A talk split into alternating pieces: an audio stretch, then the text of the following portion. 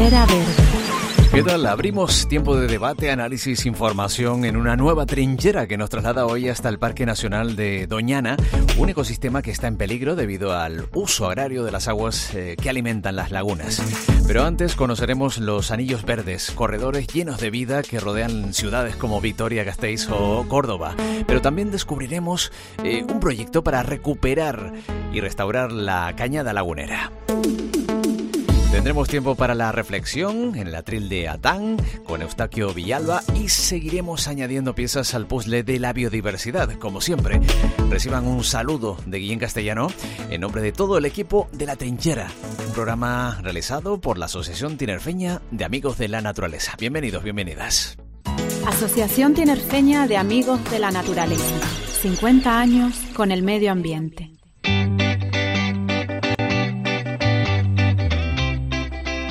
Vivir en una ciudad nos aleja de hábitats donde poder ver, escuchar, sentir la naturaleza.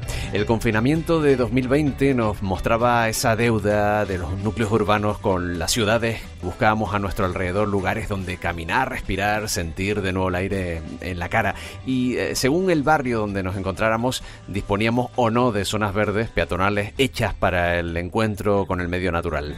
En lugares como Vitoria-Gasteiz han tenido muy claro desde hace décadas que dotar de estos espacios a la ciudad favorece la calidad de vida de la ciudadanía. Por eso ha sido nombrada por Naciones Unidas como Ciudad Verde Mundial.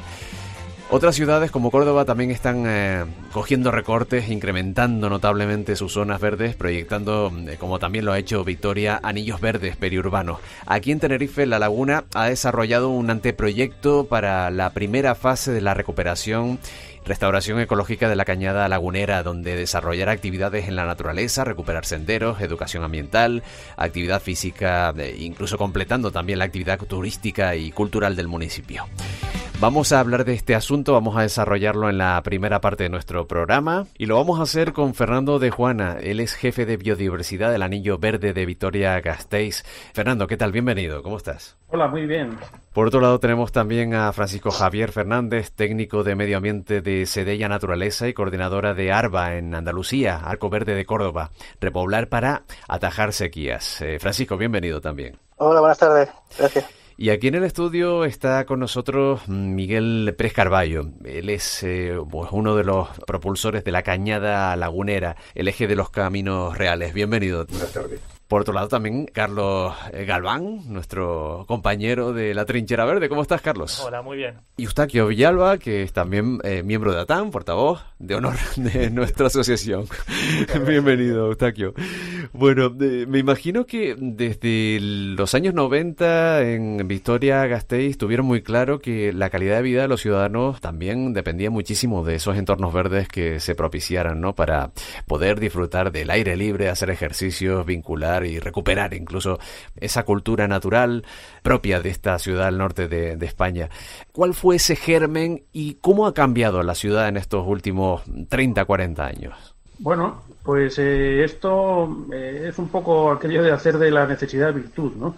Eh, esto en, a finales de los años 80, principios de los 90, teníamos un verdadero problema en el entorno de Vitoria porque había una serie de, terrenos de propiedad pública que estaban vacantes y en los que, bueno, eh, pues eh, eh, había una serie de usos no, no permitidos, por ejemplo, chabolas, vertederos de residuos incontrolados, em, huertas no autorizadas, en fin, actividades de ocio al aire libre, pero totalmente desordenadas.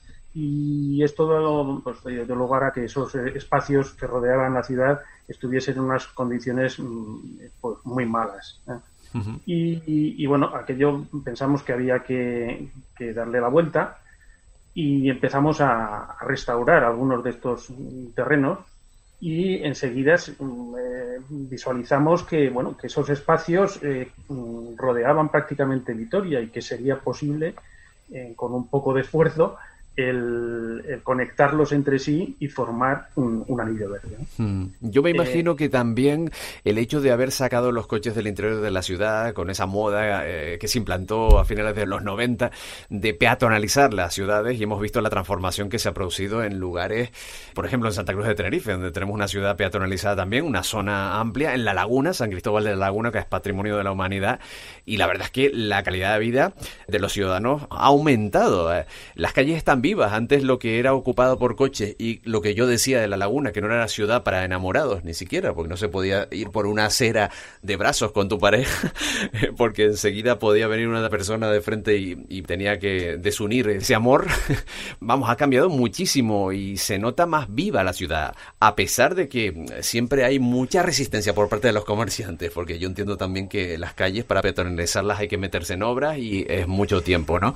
Pero me imagino que ese antecedente también respaldaría muchísimo esa creación de esos corredores verdes, ¿no? Sí, sí son procesos eh, en paralelo, ¿eh? Eh, porque se han trabajado desde, distintos ámbitos municipales, pero mm, yo creo que al final todo obedece a, una demanda ciudadana, ¿no? los hmm. ciudadanos, aquí hay una concienciación muy alta en, bueno, pues en, la protección de la, de la naturaleza, ¿no?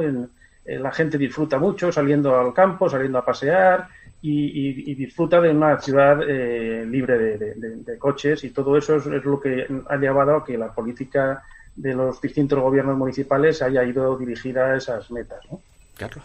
Sí, yo mira, yo quería comentar eh, que como también nos está escuchando Francisco Javier, que él también si quiere participar que lo diga, pero bueno, quería comentar que aquí en la isla de Tenerife también nos encontramos con un problema que hemos visto, como ha dicho Guillén desde el principio, con el confinamiento, eh, la gente cuando tuvo la posibilidad de salir, pues la gente se aventuró, pues todo el mundo, a los espacios naturales protegidos a caminar, a, correr, a hacer lo que quisieran, ¿no? Porque podías quitarte la mascarilla y se vieron las aglomeraciones muy grandes. Y esto sucedió en muchos puntos de España por lo que pudimos ver y leer, ¿no? Y no sé si esto también ha sido una motivación para que ahora, por ejemplo, aquí en el Ayuntamiento de La Laguna, pues no sé si viendo esa necesidad, pues se han abierto a crear este espacio, ¿no? Yo no sé si en Vitoria, eh, ¿qué fue lo que hizo cambiar un poco la mentalidad de decir, vamos a abrir este espacio, vamos a unir esos espacios que eran públicos? Si vieron una demanda, de verdad, porque cuando dice Guillén, por ejemplo, cuando peatonalizamos las ciudades, genera un problema en los comerciantes, dice, uy, no me vayas a quitar que los coches vengan hasta mi comercio. Y en, el caso de las ciudades, muchas veces lo que pasaba hace en los años 90 y 80 es que se crean más bien en esas partes exteriores de la ciudad centros comerciales para el ocio. Entonces, ¿qué fue el cambio para que Vitoria se decidiera más bien a hacer un espacio verde? Bueno, eh, em, eh, aquí eh, enseguida que empezamos a restaurar estos terrenos de los alrededores de Vitoria, nos dimos cuenta de que no servía de nada restaurarlos si no había un uso por parte de la gente. Porque enseguida eh, si no había presencia de, ciudadanos, volvían a, darse los mismos eh, abusos que, se habían dado anteriormente, ¿no?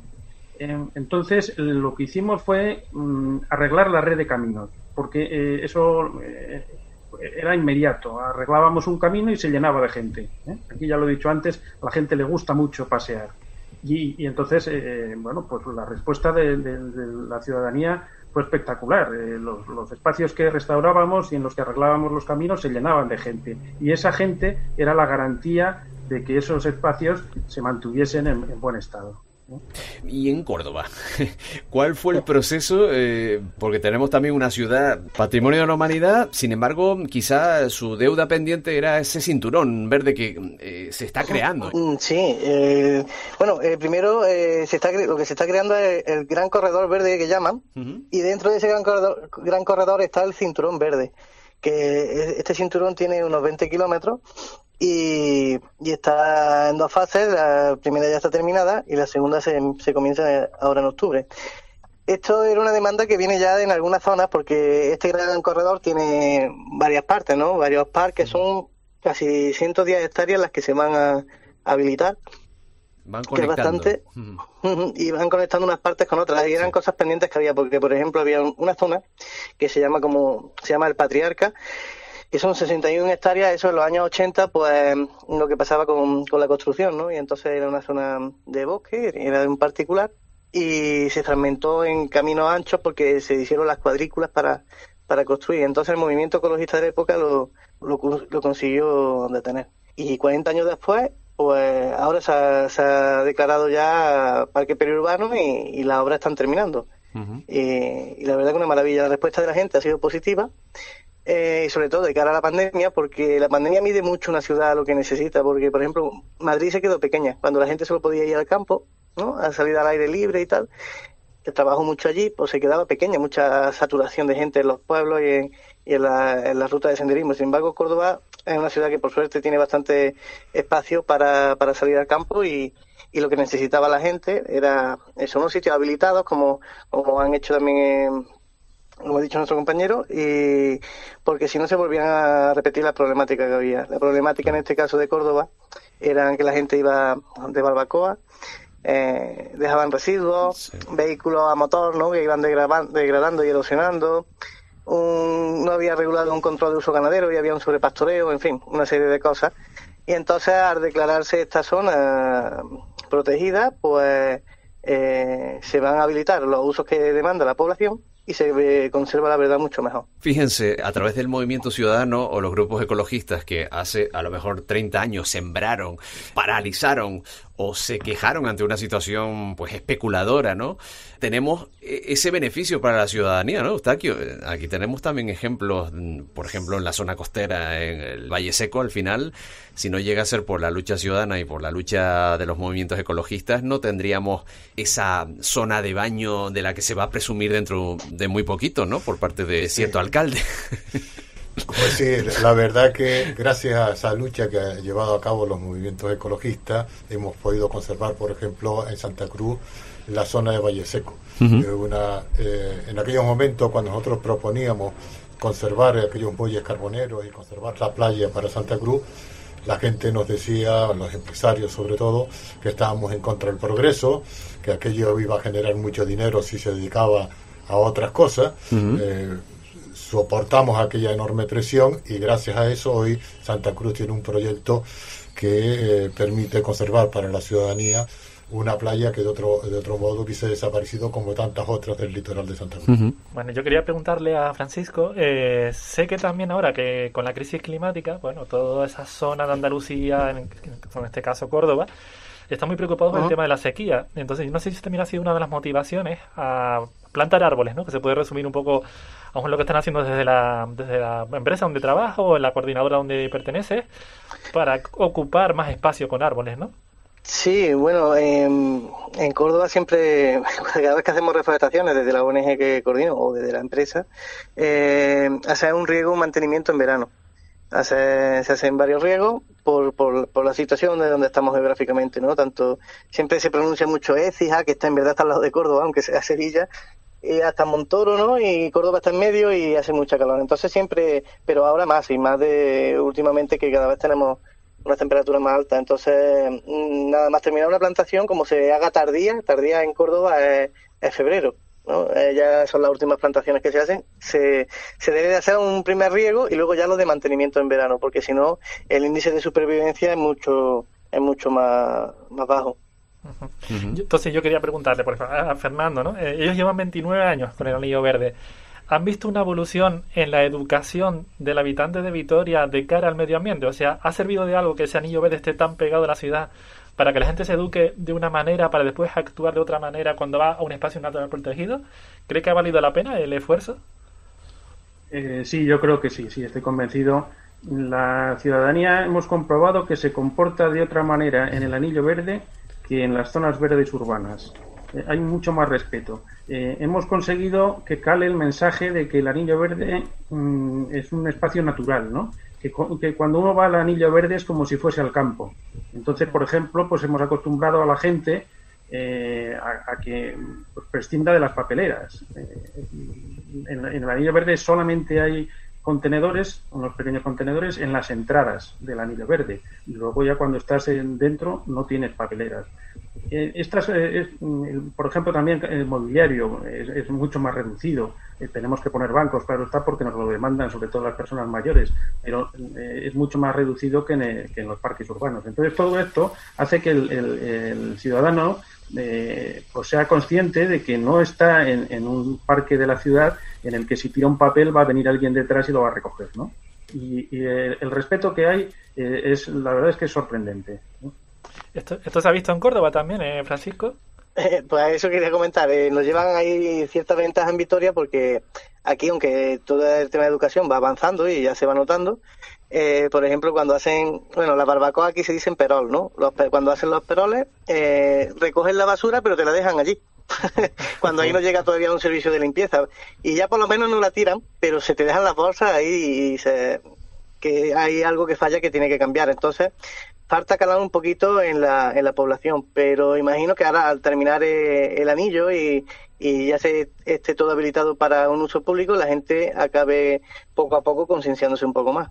Aquí, por ejemplo, en Tenerife, hablábamos al inicio del proyecto de la Cañada de la Laguna, que además mm, circunda la ciudad, pero por otro lado también, Rosa, eh, municipios como Santa Cruz, Tegueste y El Rosario, ¿no? Eh, ¿Cómo nace esta idea? Porque lleva desde hace mucho tiempo nuestro invitado batallando para que se consiga crear y respetar esta cañada. Miguel, ¿realmente de dónde nace la idea? ¿Cuánto tiempo llevan ustedes luchando por esto? Bueno, realmente nosotros, eh, bueno, antes que nada, gracias Guillén por invitarme y a Tan, tanto a Carlos como a Quique. Eh, y, sobre todo es interesantísimo oír a Francisco Javier en Córdoba y a Fernando en Vitoria, porque, eh, claro, eh, Vitoria ya es un hecho. Eh, Córdoba está prácticamente, es una realidad que se está haciendo. Nosotros ni siquiera anteproyectos. Antes dijeron anteproyectos, pero ni siquiera Ni siquiera. No, lo único que hay son propuestas nuestras que van teniendo cabida. se van muy poco a poco. Desde el 2014, cuando empezamos fuerte, pero se va asumiendo poco a poco. Por ejemplo, el Cabildo eh, ha asumido como suyo nuestra propuesta de caminos estructurantes. Caminos estructurantes, eh, nosotros le robamos a las carreteras el, término estructurante para decir que era necesario tener una red en la isla eh, que fueran caminos principales que dependieran del cabildo y a partir de ahí se hacían todos los senderos locales. Y una cosa fundamental que se estaba hablando antes era lo del peatonal. El peatonal eh, no termina en la ciudad. El peatonal continúa en el senderismo. O sea, es lo mismo peatonal que sendero. Al fin y al cabo es una red continua en el cual tú, la idea es que tú salgas de tu casa ya con la mochila. Es una utopía, pero maravillosa utopía. Nosotros, lo bueno que tenía la, tiene la cañada, habría que empezar porque es la cañada, pero no da tiempo a explicarlo mucho, pero realmente es lo mismo que Vitoria. Eh, digamos que nosotros, eh, de forma alrededor de la laguna, hay eh, unas cordilleras naturales, que son montañas o lomas, que van más o menos unidas y eh, permiten el paso por encima de ellas, porque son lomas anchas.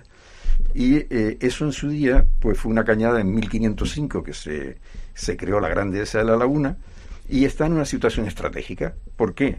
Porque está entre 500 y 1000 metros de altura, entre la selva, que yo la llamo selva, de la zona de las Mercedes, del Parque Rural de Anaga, y los montes de la zona de La Esperanza. Pero también está por un lado hacia el sur, hacia Geneto, hacia la zona seca, y por el otro eh, está hacia la parte norte de la isla, que es húmedo, y es la degollada, eh, el, sitio más fácil para pasar del norte al sur de la isla. Bueno, pues eh, esa, esa yendo a lo que es senderismo, a lo que es movilidad a pie, que es como lo llamamos nosotros, eh, realmente partía desde que lo que es esta cañada de unos 30 kilómetros sería la base del senderismo de Tenerife, sería el nodo principal del senderismo, con un punto que es la milla cero. La milla cero es, donde se inicia eh, el, asentamiento de la ciudad, con las calles reales, que los caminos son continuación de esas calles reales. Y eh, esta, este circuito de la cañada sería la base de, por ejemplo, ahora mismo el GR131, que se va por todas las islas, realmente no tenía salida desde la Esperanza Santa Cruz. Y por uno de los laterales de la cañada se uniría con Santa Cruz también. Lo mismo que otro que es el GR 132 de los pueblos. Algo tan maravilloso como vivir en una isla y no tenemos una vereda, un camino que dé la vuelta a la isla lo más cerca del mar, que llamamos la vereda La Marina. Y eh, otra vereda Guanche, que es una vereda que une la laguna con el puerto de la Cruz. Luego le hemos añadido últimamente una cosa que es Atalarife, que es dar la vuelta a la isla, eh, lo más cerca del mar y lo más cerca de la montaña, que es uniendo las atalayas. Es decir, eso lo llamamos atalarife. Y luego hay otra cosa que no me da tiempo de explicar, que eso ya es maravilloso, que son los peñoles. Muy bien. Lo explicaremos ahora, antes de que, por cierto, no se urbanice toda esa zona, porque estoy escuchando a Miguel, digo, llegaremos a tiempo antes de que se urbanicen ciertas zonas, tal y como va el progreso urbanístico, ¿no? Y, que no se contempla dentro de los planes generales. bueno, es un milagro que se, que se haya mantenido la mayor parte libre. Eh, pero bueno, por temas paisajísticos se mantienen más o menos las laderas alrededor de la laguna y esperamos que ahora ya poco a poco eh, se vea que esta idea de concienciación, como se ha visto, por ejemplo, en Vitoria, eh, funciona aquí también. Sí, eh, bueno, yo quería hacer como una última pregunta a los invitados que están en Vitoria, en Córdoba. Sabíamos que tenían poquito tiempo, pero bueno, quería preguntar a ambos, responder el que quiera primero. Que estamos hablando ahora mismo del progreso, ¿no? Aquí en Tenerife, bueno, se habla mucho del progreso, ¿no? Como una eh, solución económica para la isla, ¿no? Y en este caso, en Vitoria, como llevan 21 años con esto, no sé si se ha visto como progreso esto, la creación de un anillo verde, que es todo lo contrario a crear carreteras, urbanizaciones, es todo lo contrario. Entonces queríamos saber si con este anillo verde también se ha generado empleo, por ejemplo, eh, se, ha, se ha ganado en salud también para los habitantes de Vitoria. Si todo esto se ha visto reflejado, por ejemplo, en el caso de Vitoria, tras 29 años, y luego si Córdoba también nos puede comentar. Ya nos decía un poco antes que todavía no hay mucha educación, pero bueno, a ver si a estas alturas ya se ha conseguido algo. Lo que os puedo contar es que bueno, el, anillo verde no, no, no ha sido desde luego un gran motor económico, ¿no? porque sobre todo mm, ese es un producto para uso interno, ¿no? Eh, eh, es decir, eh, la mayoría de, los visitantes que tenemos son de, la propia Vitoria. Pero poco a poco sí es cierto que, que se va promocionando como un recurso turístico. Eh, porque Vitoria no tiene grandes recursos turísticos, ¿no? Tiene un casco medieval que sí es interesante y, bueno, tiene gente a verlo, pero no tiene mucho más. Y entonces se ha apostado por el turismo verde y ahí el, anillo verde juega un, papel importante, ¿no? Eh, entonces, bueno, pues mm, eh, yo creo que la ciudad sí que ha entendido que es fundamental para, eh, sobre todo para la salud de los, de los ciudadanos de Vitoria, pero también como un posible atractivo para que venga gente de fuera. ¿Córdoba? Aquí, hombre, lo que ha sido la elaboración de este proyecto eh, no es como, pasa como allí un poco, no es que haya generado mucho empleo, pero eh, sí está a vista de que cada vez más viene un turismo eh, como le explico, Córdoba está apostando no solo que vengan los turistas por un día de pasada, sino de que Córdoba es mucho más, ¿no? Y ser una ciudad de paso para ver la mezquita y tal, sino que hay mucho más y que está apostando cada vez más por ese turismo verde, cada vez más gente que sale al campo a hacer deporte y que invita más a la gente a que pase por aquí y ver eh, el atractivo de su sierra y, para disfrutar de, ese tipo de turismo. Sí es verdad que hay mucho mucha asociación de senderismo, gente que va por su cuenta, la fotografía de naturaleza y distintas actividades.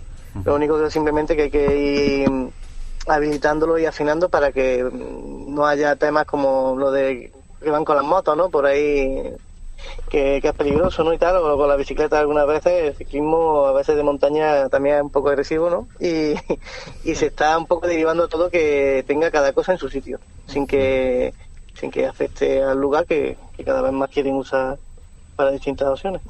Sí, de ahí quería tomar una última conclusión, ¿no? Porque eh, aquí en Tenerife, como Miguel habrá visto, ese pequeño tramo que se ha abierto un poco arriba en la mesa mota, que es el primer mm. tramo que se ha abierto, hemos mm. visto como que tiene un uso ahora cada vez mayor. La gente parece que demanda un espacio como ese, pero lo que sí que nos encontramos es que no sabemos todavía si a estas alturas, que estamos en el ante-ante-proyecto, si de verdad vamos a quitarle presión a los espacios naturales protegidos, ¿no? Porque es lo que hemos visto en el confinamiento, ¿no? Como esos espacios naturales protegidos se vieron súper cargados de gente que, claro, a lo mejor no están educados para tratar de, de forma correcta esos espacios naturales protegidos y cada uno quería hacer su afición. Yo me gusta la bicicleta, pues quiero estar con la bicicleta. A mí me gusta la moto, yo también. Quiero hacer comida, pues yo también. Y quizás estos parques periurbanos podrían ser la solución a esa presión que ejercemos sobre esos espacios y que quizás también en Córdoba y en Vitoria se ha visto de esta manera, ¿no? Que a lo mejor le hemos quitado esa carga a esos espacios, ya que como Fernando trabaja en biodiversidad, que es tan delicada la biodiversidad como por ejemplo tenemos nosotros aquí, en Vitoria no sé si se habrá visto también así, que se le ha quitado esa carga a los espacios a lo mejor que no admiten tanta presión. Sí, eh, bueno, de hecho es que era uno de los objetivos del Anillo Verde, así se planteó en, los documentos que, dejamos de las ideas iniciales, era eh, generar una alternativa para los eh, para los ciudadanos para que no tuviesen que ir a unos espacios naturales que tienen mucho valor y que no conviene sobrecargarlos de público y que además eh, pudiesen eh, acceder a esa, a esa naturaleza sin necesidad de coger el coche, ¿no? que pudiesen ir andando o en bicicleta o con, eh, o con transporte público. Y, yo creo que, bueno, que, nosotros tenemos del orden de 1.800.000 visitas, me parece, en el último año, y, y, eso, es, lógicamente, es gente que si no tuviese esta posibilidad, buscaría en el entorno natural eh, estas salidas, ¿no? Está claro que el conocimiento, el disfrute de la naturaleza hace también incrementar el respeto, ¿no? Y la necesidad de, de tener unos espacios adecuados y ampliarlo en la medida de lo posible. Le agradecemos muchísimo a Fernando de Juana desde Victoria Gasteiz y también a Francisco Javier Fernández desde Córdoba por reportarnos, por ambientarnos ¿no? en lo que están viviendo y, con esa ilusión ¿no? de que dispongamos de cada vez más zonas verdes en los entornos urbanos. Muchísimas gracias. Nos quedamos aquí con, con Miguel Pérez. Gracias, un abrazo. Gracias a vosotros. Eh, me gustaría, eh, tanto a Fernando como a Francisco Javier, eh, invitarlos a venir a la cañada para que nos presten un poco de los conocimientos que han tenido ahí y yo los llevo personalmente y disfrutarán de muchas cosas. Por supuesto, se agradece. Muchas gracias. Por la antes posible. Gracias. muchísimas gracias por acompañarnos. Un saludo. Miguel, visto lo visto, que ni siquiera hay anteproyecto, aquí estamos en pañales, pero con la ilusión de eh, hacer este tipo de conexiones y de... Eh, me imagino que estará enfocado además, porque claro, en estos dos puntos ha habido repoblación forestal. ¿Ustedes lo tienen también planteado con especies autóctonas? ¿Qué perspectiva tiene la eh, restauración ambiental? Bueno, realmente sí, se ha hecho algo ahí en, Mesa Mota y en el entorno. Pero eh, realmente lo que habría que hacer es algo integral, es decir, no empezar con un trocito, sino decir, bueno, vamos a ver qué diablos queremos, ¿no? O qué, queremos, quítalo del diablo. Y que realmente eh, sea eh, corredores, en el sentido de que Anaga, como Quique sabe y Carlos también, y tú, está tan aislada que eso es, inconcebible, ¿no?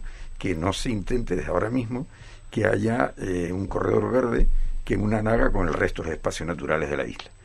Eh, porque esto no servía solo para Naga, sino que veíamos la laguna, que estaría rodeada de verde, pero ahí no termina la cosa, porque no estamos hablando solo de una zona forestal, estamos hablando de que esos espacios pueden tener matojos de todo tipo, cultivos, eh, y hay algo fundamental en la laguna, que no solo no, olvidamos, sino que miramos siempre por otro lado.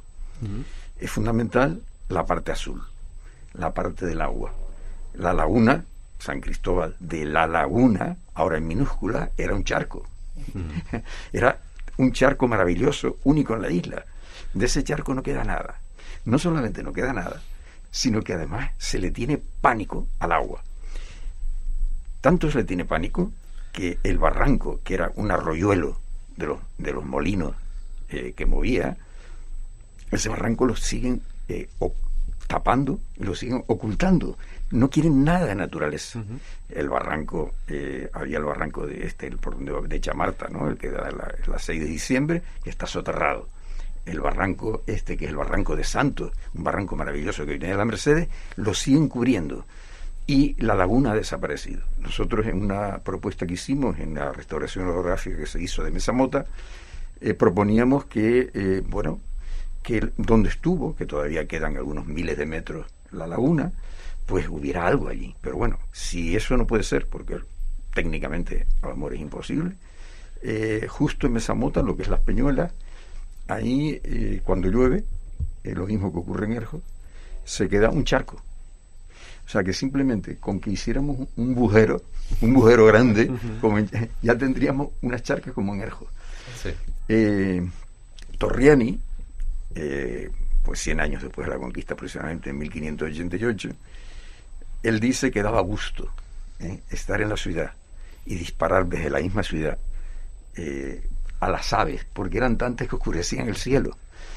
Fíjate el disparate tan horroroso que hemos hecho en medioambiental, que no quedan aves. Las aves yo imagino, a lo mejor estoy equivocado, que aquí había una ruta migratoria. Esa ruta migratoria se ha roto, porque para cuatro charquitas que tenemos ahí, eso no. Ahora, bueno, pues esto es muy fácil, o sea, no hace falta dinero. El problema de estas eh, propuestas es que no necesitan dinero. Y yo quizás ahí está la clave, ¿no? Y hemos escuchado a Fernando, como mm. al principio ellos vieron como que mm. tenían unos territorios ahí públicos que bueno que había que usarlos para algo. En Córdoba también a lo mejor se vieron con el tema de la sequía, que hay que plantar agua y se, dieron cuenta que se puede dar un espacio para los habitantes sin buscar un beneficio económico. Yo no sé si ahí está la clave de por qué no se ha iniciado de la laguna. Sí. Hombre, a ver, son son, es un cambio de paradigma, es un cambio radical, ¿no?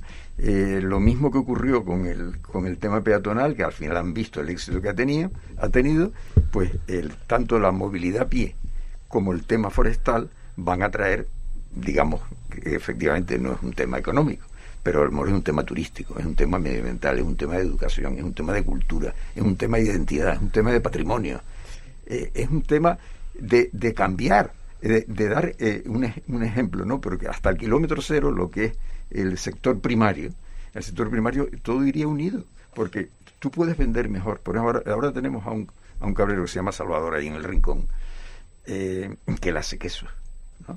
Tú imagínate que si estuviéramos en Alemania, esos quesos valdrían oro puro. ¿Por qué? Porque están en un sitio lo más natural posible y tiene el ganado suelto.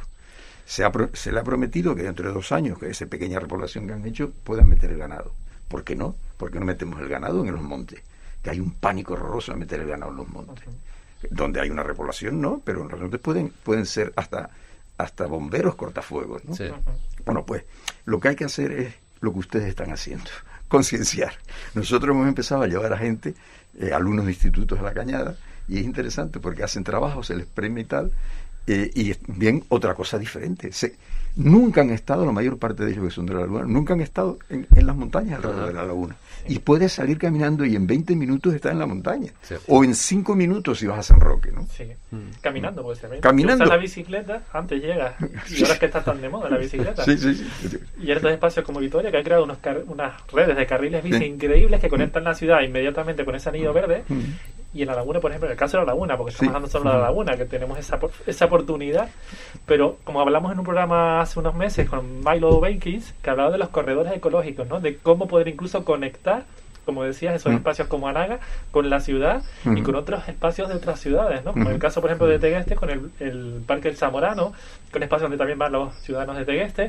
Bueno, pues esos espacios podrían estar conectados. Claro. Pero los tenemos cortados, ¿no? No sé por qué no los conectamos. No los conectamos, mira, por ejemplo, yo pongo como ejemplo eh, lo que es el camino largo, eh, la, miopía, el camino largo es la miopía del, eh, del, yo iba a decir villano, que es de Villa, pero del villero, no, rectifico. Tú ves, vas al camino largo y ves lo mismo que el patio de una cárcel, exactamente igual. ¿Qué ocurre en el patio de una cárcel? Que como es un patio, tú vas caminando, llegas a un sitio y vuelves. Y lo mismo hacen en el camino largo. El, del camino largo al camino del pino hay 200 metros. Simplemente con que esos 200 metros se habiliten, habría miles de personas que saldrían de ahí y por el camino del Pino y el camino Viejo de las Mercedes, en cuatro kilómetros, en una horita de, camino, por un sitio que hay poco tráfico y que podría arreglarse con poco, me refiero, el entorno. Bueno, estás en las Mercedes, donde está el, el único camino homologado de Anaga que arranca de las Mercedes. ¿Por qué, por qué porra? No se, no se habilita eso ya. O sea, que no estamos diciendo, no, ya, es que es urgente, de que un ciudadano lagunero puede ir a Chinamada a través de, la Cruz del Carmen y demás. No, ¿qué hacemos? Seguimos promoviendo que la gente vaya en coche a la Cruz del Carmen, a un sitio sagrado. ¿Cómo? O sea, realmente hay que, hay, esto hay que lanzarlo. Es decir, señores, hay que hacer un cambio ya.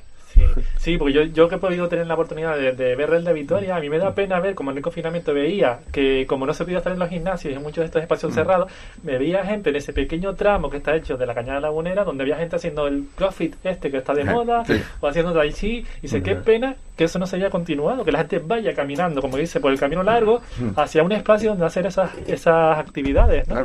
Y entonces en Vitoria lo vemos, ¿no? Como se va a bailar, se va a hacer gimnasia, se va a hacer pesca, se va a ir avistamiento de aves, se van a un montón de cosas que aquí nos estamos perdiendo. Y yo no sé cómo Miguel, como también lo que lo está vendiendo, no se ha iniciado ya hace tiempo esto. Pero has visto que habla de 1.800.000 personas que van al año. Es tremendo. Pero choca con el, el planeamiento urbano, Miguel.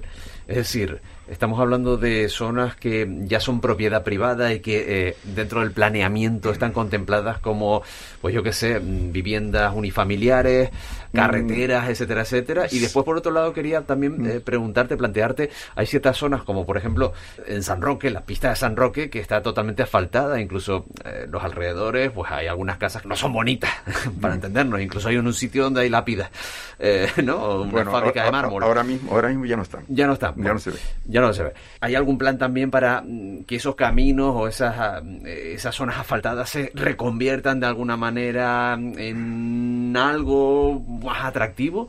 Pero primero me gustaría saber lo, lo, que planteaba de los planes urbanísticos. Si, si chocan muchos de esos mm. planes que ustedes tienen de restauración de la cañada o de esa prolongación del camino largo para mm. interconectar otras zonas con la propiedad privada y con el planeamiento municipal. No, realmente, vamos a ver, hay una, hay una pequeña parte eh, privada eh, que nosotros hemos abierto, a pesar de ser privada. Eh, me refiero que hemos abierto un machete. Tú. no sé si esto se puede decir en la radio, pero lo hemos abierto. Cañaverales. cañaverales no, peor que eso, zarzas y zarzas, por ejemplo. Pero bueno, esto tiene, me refiero que no es una zona que no tiene. Mira, lo bueno de la cañada es que cuando esto se, lo se formó geológicamente o divino, no sé cómo, cuando se formó, cuando ha venido luego la erosión y lo ha hecho, eh, si tú lo hubieras, yo lo hubiera pensado, lo hubiese hecho como está. Es decir, de forma artificial yo lo haría como está. ¿Cómo es? Las lomas, tú vas a Naga y en muchos sitios que las crestas, las divisorias de agua son casi imposibles de caminar. Aquí no, aquí todas son redondeaditas y todas están unidas, aunque te parece que y termina, no, ves enseguida la continuación. Y luego a los lados si hay rupturas de pendiente. De tal manera que por eso el ganado, el ganado dañino lo llevaban por ahí porque así no se iba para la dehesa. Tenía, era más fácil, se ayudaba a mejorar el ganado en esas partes altas. Bueno, pues él, también, yo no estoy hablando ahora del senderista como ganado, pero me refiero a que es muy cómodo. Es muy cómodo ir por, ese, por las partes, por los es que es maravilloso ir por lo más alto, va siempre buscando las partes más altas para rodear la laguna el, hecho de ir alto significa que vas, tienes eh, vistas de 360 grados. De que estás siempre mirando, eh, tienes, eh, ves a los dos lados, ves los valles exteriores y ves el interior. Y luego lo bueno que tiene es la variedad. O sea, nosotros nos damos cuenta que si tú te vas a, tanto a Córdoba como a Vitoria, no hay variedad. Aquí hay variedad. Aquí hay variedad continua, no solo el clima, es que tú cambias. Por ejemplo, yo te llevo a un sitio en Mesamota, en que cuando llegue el alisio va a haber 4 o 5 grados de diferencia en 2 metros. 2 metros. Y cambia radicalmente. Bueno, pues digamos que tienes tú, fíjate, una zona de laurisilva, pero tienes una zona prácticamente seca, como por ejemplo Geneto, por donde vamos a pasar. ¿no? y unas cataratas naturales de nubes, ¿no? Bueno, la zona de la mesa mota. Sí, sí, la brisa que llaman los palmeros, ¿no? La brisa maravillosa que cae por allí. Sí. Simplemente decir que me recordaba mis años de, niño, porque fue cuando recorrí desde 10 a los 14 años, que caminé muchas veces todas esas lomas de la laguna, todo desde el púlpito a San Roque, lo, lo recorrí todas, y la verdad que es un espectáculo maravilloso. Lo recuerdo perfectamente, he ido posteriormente más después, pero eh, para mi niñez fue una cosa que nunca me he olvidado. Bueno, y para no olvidar la Vega Lagunera, que por eso también por ahora disponemos de una zona que podemos seguir presumiendo de algo de Vega Lagunera porque muchos nos plantamos allí en su momento para, para evitar eh, que se construyera la vía de ronda. Finalmente se construyó, pero por lo menos se logró una protección determinada. Si no, tendríamos todo mm, como urbanización, como el Parque La Vega, ¿no? Que era un parque y al final es una urbanización también. bueno, pues Miguel Pérez Carballo, muchísimas gracias por acompañarnos. Gracias, Guillén. Ha sido un placer eh, realizar ese recorrido contigo este día. Gracias, Kike qué. Gracias, Carlos. bueno, yo solo comentar una cosita para terminar, que eh, no sé si es una asociación o una agrupación, tiene una web que se llama... Sí, es Asociación de Amigos de la Cañada. Es una web que normalmente la movemos muy poco porque no tenemos medio, lo mismo que ustedes, pero nuestro también es peor. Pero bueno, ahí vamos metiendo cositas. Amigos de la cañada.org. Correcto. Exacto. Pues muchísimas gracias. Un abrazo. Vale. ahora, gracias, Carlos. Gracias, Eustaquio.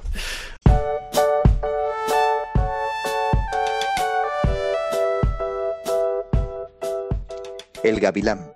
Aquí Nisus es una ave rapaz que habita en pinares y bosques de laurisilva aunque se ha adaptado también a los bosquetes de pinos repoblados y cipreses. Para alimentarse, también visita zonas de cultivo. Nidifican árboles a considerable altura. Se alimenta de otras aves a las que caza desplazándose acrobáticamente entre los árboles a gran velocidad. El diseño rayado del plumaje de su pecho le sirve para camuflarse en el bosque. Presenta diferencia entre sexos, siendo la hembra bastante mayor que el macho y de color pardo en el dorso. Está catalogada en régimen de protección especial. ¿Quieres colaborar con nosotros? Hazte socio. atan.atan.org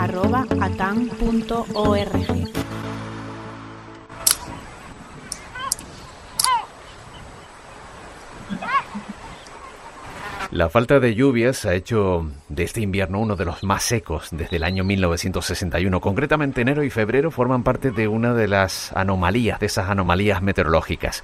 Esto hace que nuestras reservas hídricas no estén en su mejor momento.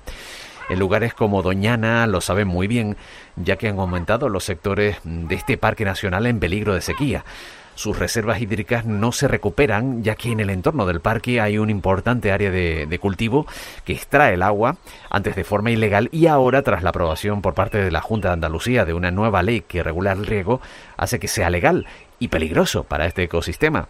Esto unido a la salinización de las eh, lagunas debido a su proximidad al mar. Rafael Sáez es licenciado en Ciencias Ambientales y técnico de proyectos de aguas para el programa de agua WWF España. Ocho años de experiencia como profesional en el sector, posee amplios eh, conocimientos en consultoría técnica en temas relacionados con la gestión del agua y el desarrollo de políticas medioambientales y especializado en planificación hidrológica y gestión integral de cuencas, análisis de riesgos ambientales relacionados con fenómenos extremos y también la economía medioambiental, el análisis, el coste, el beneficio y él nos va a hablar de este tema, de este asunto tan preocupante.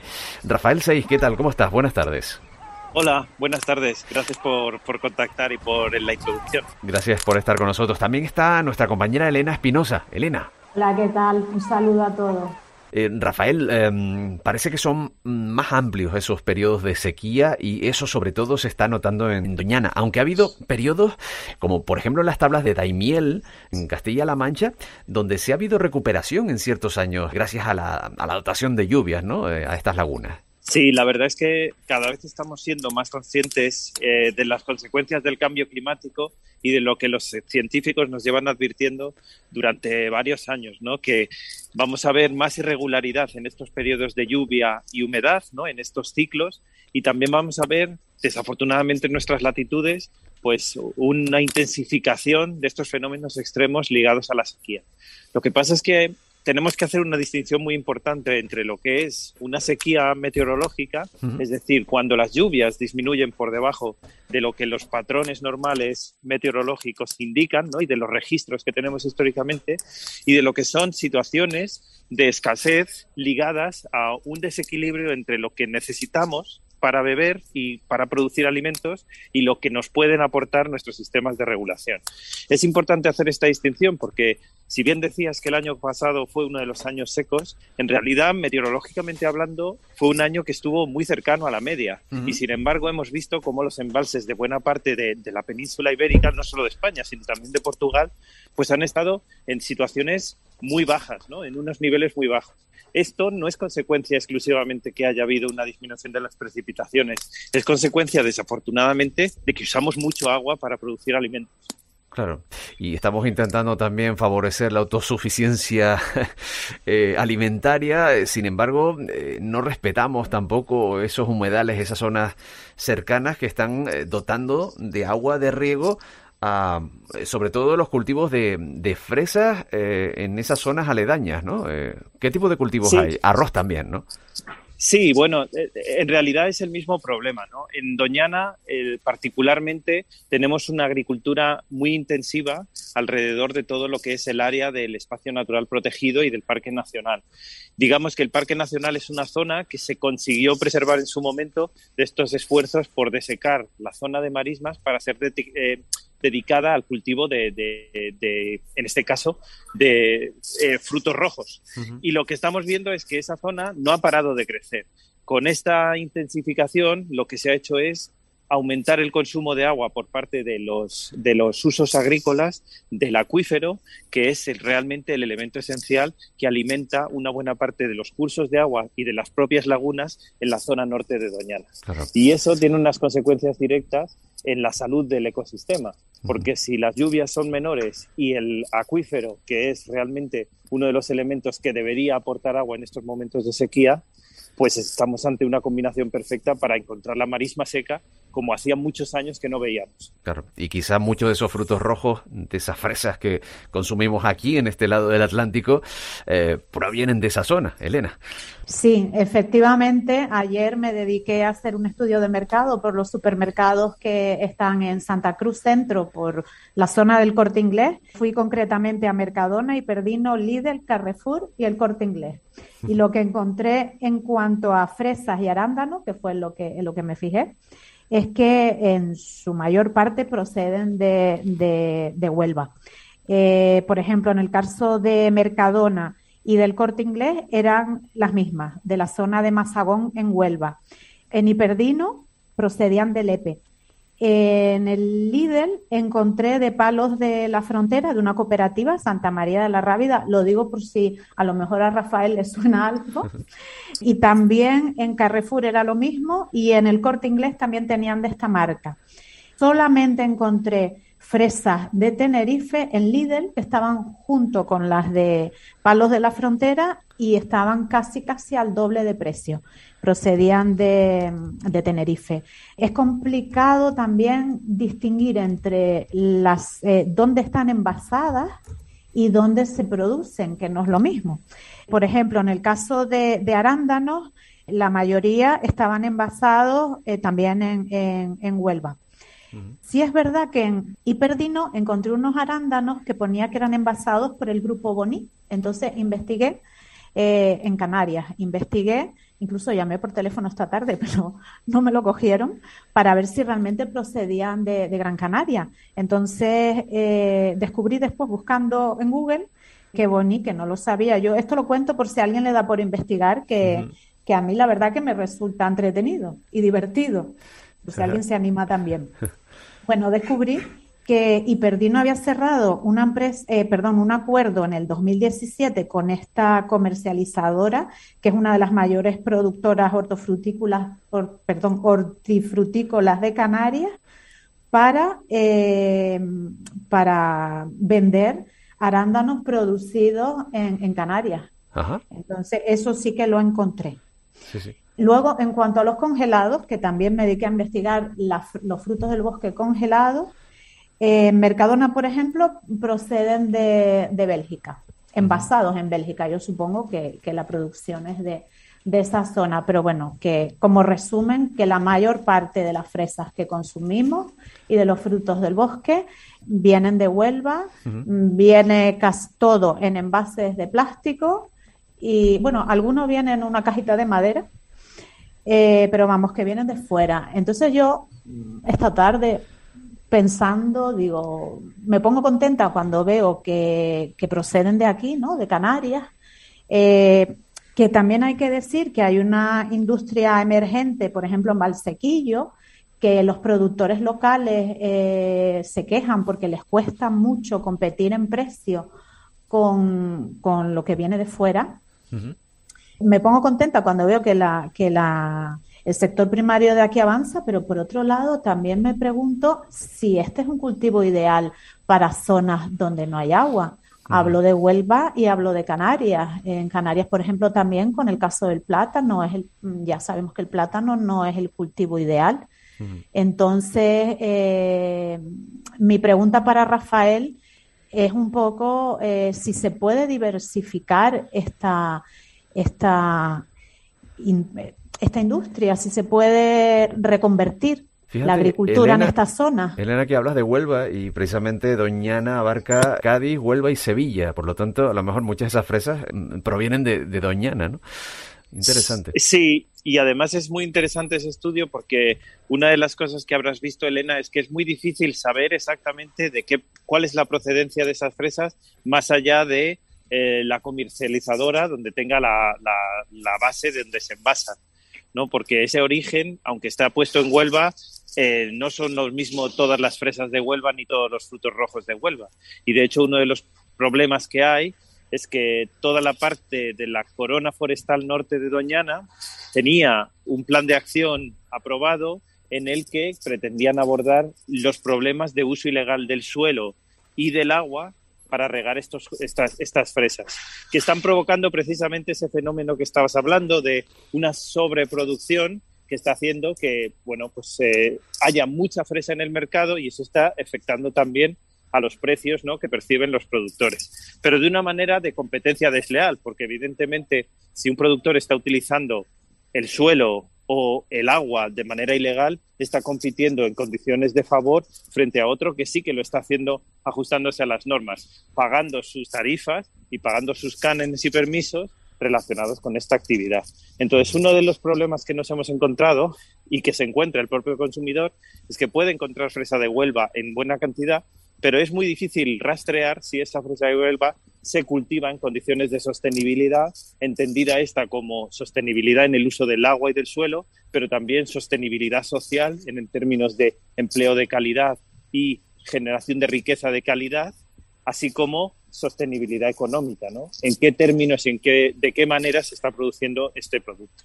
Y en el entorno de Doñana, pues este ha sido un grave problema por lo que estábamos comentando antes ha habido una expansión descontrolada de este tipo de cultivos porque hay una demanda exterior, especialmente para los países de Centro Europa, muy importante. Y pues se ha visto durante los últimos 10 años que es un cultivo económicamente muy atractivo. ¿Cuál es el truco? Pues que es un cultivo económicamente muy atractivo a través del uso intensivo de recursos hídricos que está poniendo en riesgo este acuífero del que se alimenta Doñana, pero además que está modificando toda la zona alrededor de Doñana con unos, em, con unos usos del suelo que tienen un impacto también muy significativo sobre la biodiversidad y sobre la calidad del agua que llega a través de los cauces y del propio acuífero a, a, estas lagunas del interior de Doñana. Con lo cual estamos ante un caso claro en el que estamos ya en un colapso ambiental alrededor y que tenemos que abordar este problema para eh, sustituir estas prácticas. De hecho, este mismo, el, en junio del año pasado, la Comisión Europea ha condenado a España advirtiéndola que las prácticas eh, alrededor de Doñana son claramente insostenibles en relación con el agua, que no hemos sido capaces como autoridades, no como Estado, de poner las medidas necesarias para detener este deterioro y como tal tenemos que hacer más si no queremos enfrentarnos a una multa multimillonaria por el incumplimiento de dos directivas de protección de la naturaleza esenciales, que son la Directiva Marco del Agua y la Directiva de Hábitat.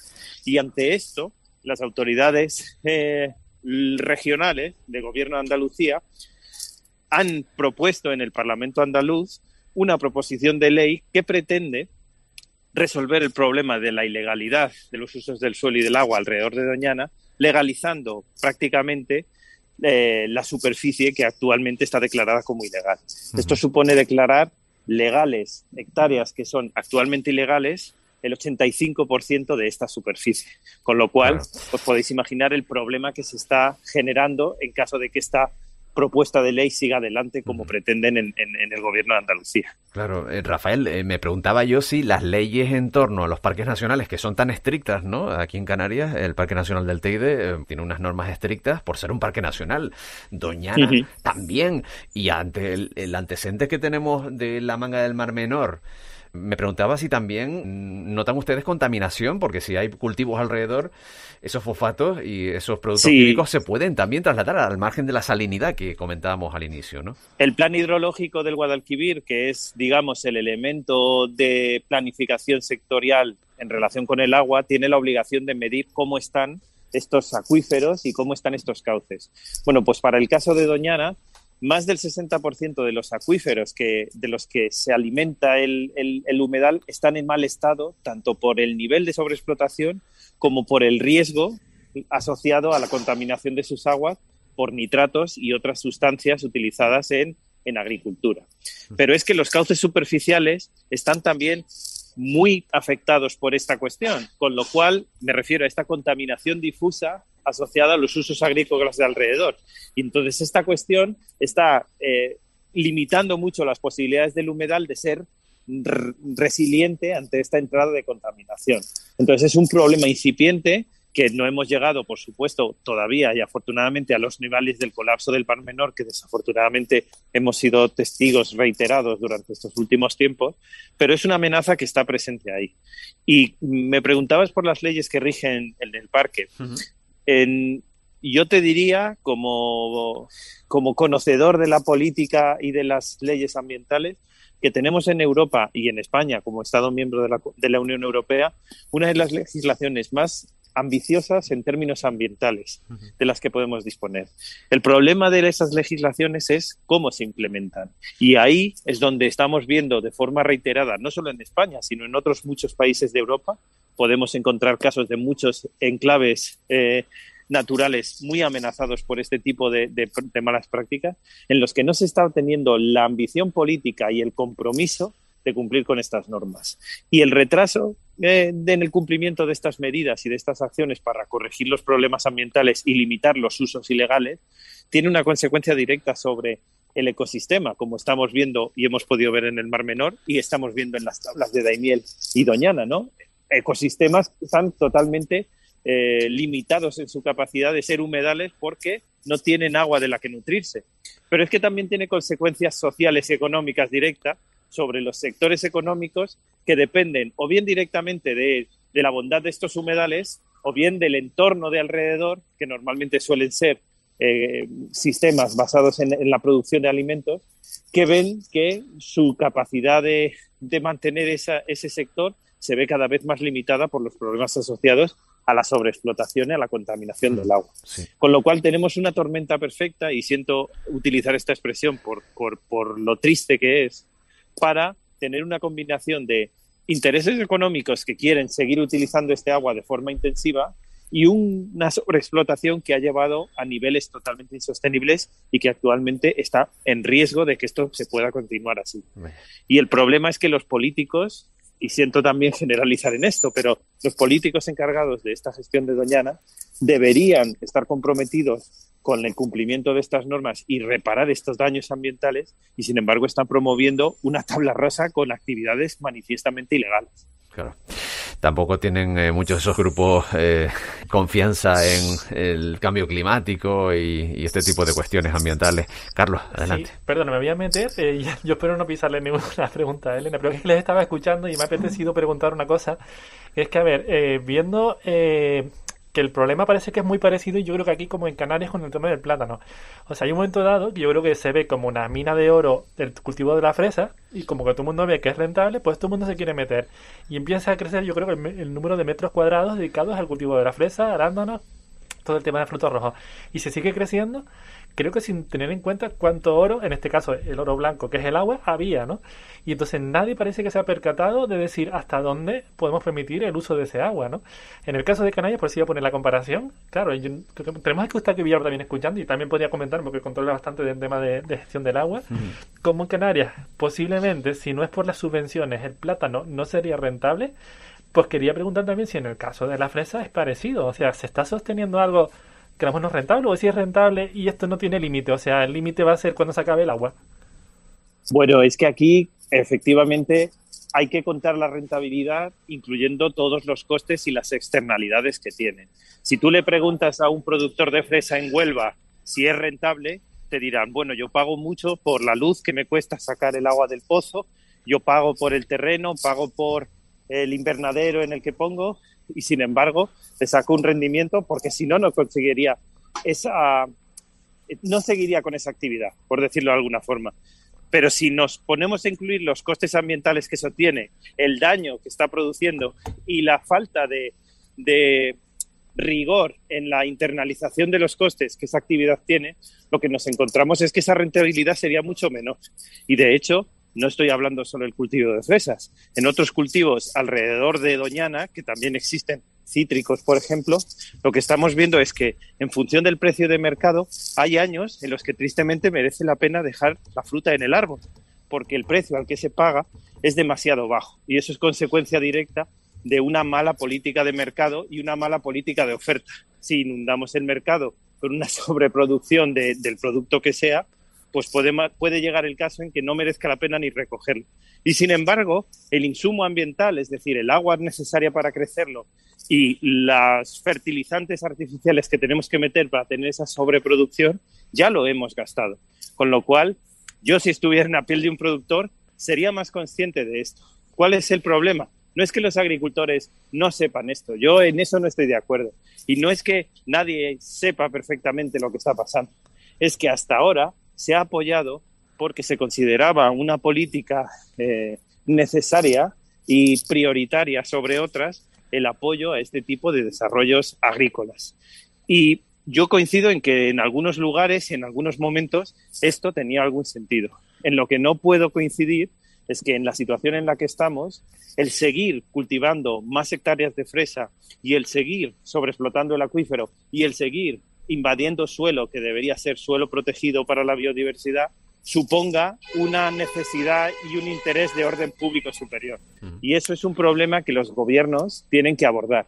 Y sin embargo estamos viendo que es mucho más interesante eh, electoralmente hablarles a corto plazo, adularles la oreja prometiéndoles agua que no tienen y posibilidades de desarrollo, porque cuando desafortunadamente esa gente haga la inversión para hacer eso, muchos de esos políticos ya no estarán ahí. Entonces, hay que tener mucho cuidado cuando se toman estas decisiones y nosotros desde nuestra organización abogamos a que estas políticas sectoriales, primero, se hagan de forma coordinada, es decir, no tiene sentido diseñar una política de, de, desarrollo agrícola sin tener en cuenta las restricciones que tiene la política de aguas. Y segundo, pedimos responsabilidad a los tomadores de decisión en el sentido de no prometer cosas que ante el cambio climático y ante el colapso y crisis ambiental que ya estamos percibiendo tienen sentido. Y ahí entra la parte que hablábamos antes, ¿no? Hay cierto negacionismo o cerrar los ojos ante las evidencias que la ciencia desafortunadamente nos pone delante de la mesa con total rigor y con total crudeza. Porque el hecho que vayamos a tener menos agua en, nuestra, en nuestro país y en nuestras latitudes es un hecho que ya estamos percibiendo y no se puede contrastar científicamente, digamos. Sí. Elena. Sí, volviendo al tema de las explotaciones ilegales que la Junta de Andalucía eh, quiere legalizar, eh, incluso en contra de las que son legales y ven que em, el agua pues va a ser motivo de disputa y se van a quedar con menos agua de la que les corresponde en este momento. Eh, por algún lado leí que son 300 explotaciones ilegales ahora mismo eh, que por lo visto es un 52% de la superficie agrícola regable. Pero me llama la atención que, decía que, ya ha tenido, o sea, que, en algún momento fueron eh, legales, incluso recibieron subvenciones. Mm, solo que en el momento en el que se regularizó este tema, pues a lo mejor estaban en barbecho o no estaban funcionando en ese momento puntual. Pero bueno, entiendo yo que, el daño y la extracción de agua del acuífero se ha realizado a lo largo de este tiempo. Entonces, ¿sí? Sí, eh, te iba a decir que es que con este tema se está haciendo mucho, y no quiero utilizar la palabra demagogia, pero se está utilizando las cifras y el desconocimiento de las cifras por parte de los diferentes eh, interesados de una manera muy, muy confusa. Porque realmente en la proposición de ley no se ha puesto encima de la mesa de cuántas hectáreas se está hablando. Ninguna eh, de los promotores de esta ley ha puesto encima de mesa el argumento de decir, estamos hablando de mil hectáreas, estamos hablando de 500 hectáreas, no se ponen de acuerdo. Nosotros hemos realizado un estudio con técnicas de teledetección, con imágenes por satélite, de las hectáreas que se han estado regando desde la aprobación del plan eh, de acción para la corona forestal de Doñana, que es el elemento que se quiere modificar para amnistiar esta superficie ilegal, y que se aprobó en 2014, ya incluyendo algunas de estas hectáreas que en su momento no tenían permiso y se les dio, digamos, como una parte de, de una posibilidad de salida, ¿no? O sea, ya en su momento se hizo una renuncia, pero lo que se pretende hacer ahora es que las que quedaron fuera con el acuerdo de todos los grupos políticos, de todos los sectores, incluso de los propios regantes de la zona, es decir, aquellos que no eran eh, legales no debían seguir consumiendo los recursos para los legales, se llegó a ese acuerdo, pues lo que se está pretendiendo hacer ahora es amnistiar, legalizar el 85% de la superficie que en el 2014 se declaró como ilegal. Y eso, según nuestras estimaciones, supone una horquilla entre 1.400 y 1.800 hectáreas, dependiendo si entran en juego eh, una serie de superficies que actualmente están declaradas como de terreno forestal. Pero sin entrar en el detalle técnico de cómo hemos llevado nosotros esta investigación, lo que sí sabemos es que estas hectáreas se han estado regando durante estos años, muchas de ellas sin permiso de agua y por lo tanto con un uso ilegal. Y sabemos que se han estado regando porque el satélite no miente. El satélite sabe perfectamente cuándo se está poniendo mm, terreno en cultivo y cuándo se está consumiendo agua. Y el problema es que la amenaza que, que se cierne sobre Doñana ahora es sentar el precedente de que se puede legalizar a alguien simplemente por el hecho de que haya estado regando de forma ilegal durante muchos años, o durante tres años, o durante los años que sea, y además que esos permisos que se pidan para regar ahora haya que repartir unos recursos que ya están muy limitados y que además están en un acuífero sobreexplotado, haya que repartir entre mucha más gente. Con lo cual estamos hablando de un colapso ambiental, como el que describía, pero también de una guerra por el agua entre los agricultores de allí. Y de hecho se están generando las primeras conflictos por decir, ¿por qué yo me voy a quedar si yo soy legal sin mi agua cuando va a entrar alguien que ha hecho lo que le ha dado la gana y ahora quiere pues recoger los beneficios caídos del cielo? Y eso, desde nuestro punto de vista, es, es, una aproximación totalmente ilegítima y hay que impedirlo y de ahí nuestra acción en contra de esta proposición de ley. Perdona, Elena, que te he cortado, pero...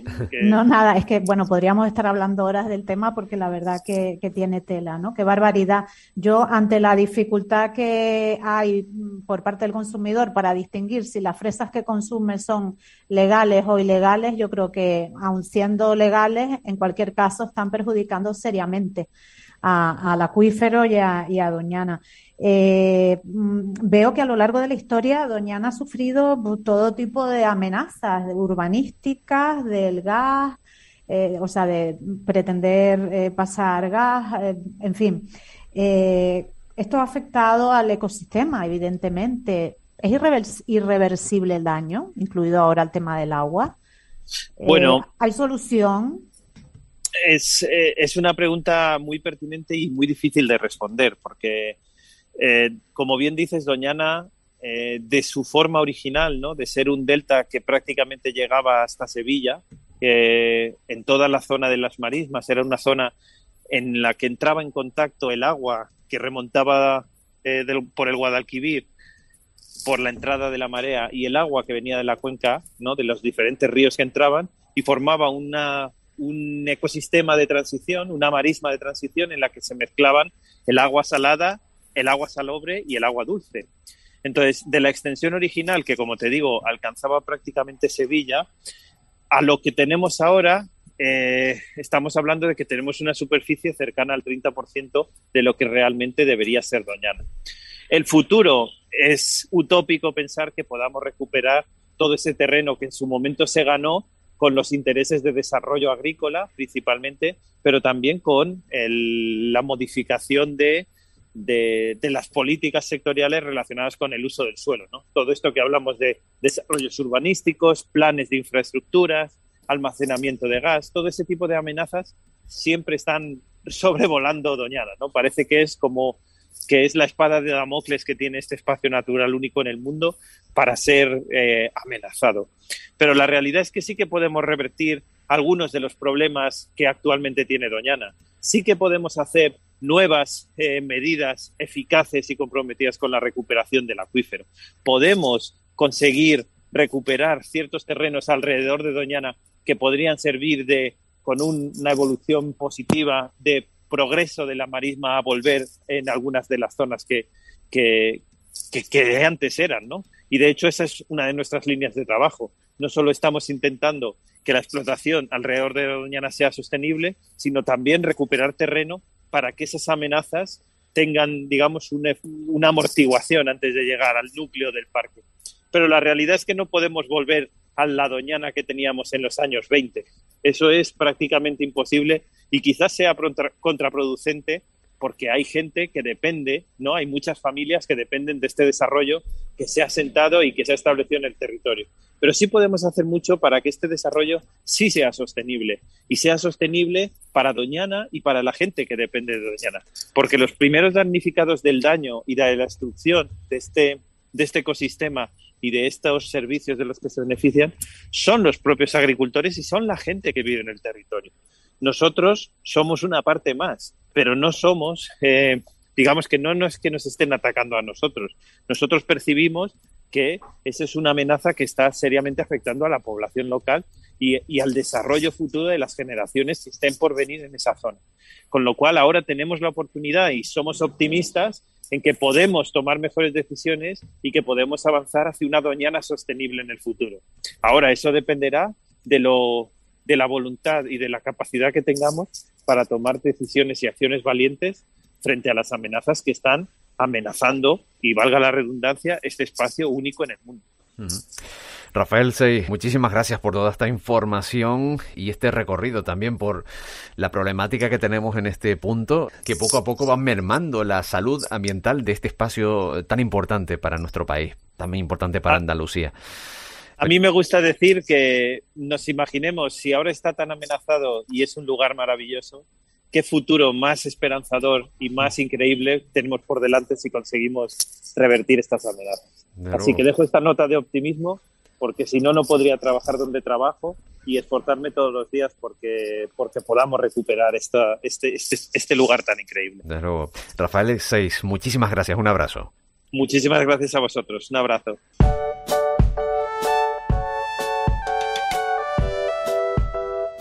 El oro de risco, Anagiris latifolia, es un arbusto caducifolio endémico de Canarias, presente exclusivamente en las islas de La Palma, La Gomera, Tenerife y Gran Canaria.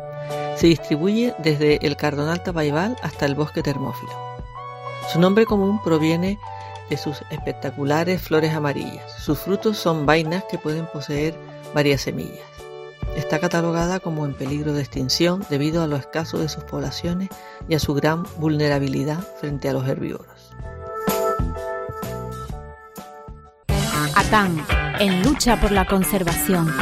Únete atan.org. Abrimos tiempo para la reflexión con nuestro compañero y geógrafo Eustaquio Villalba. El atril de Atán. Tenerife está colapsado, todos lo dicen. Los empresarios, la gente, los usuarios. Está en la cantidad de coches que el atasco es el pan nuestro de cada día en nuestras carreteras.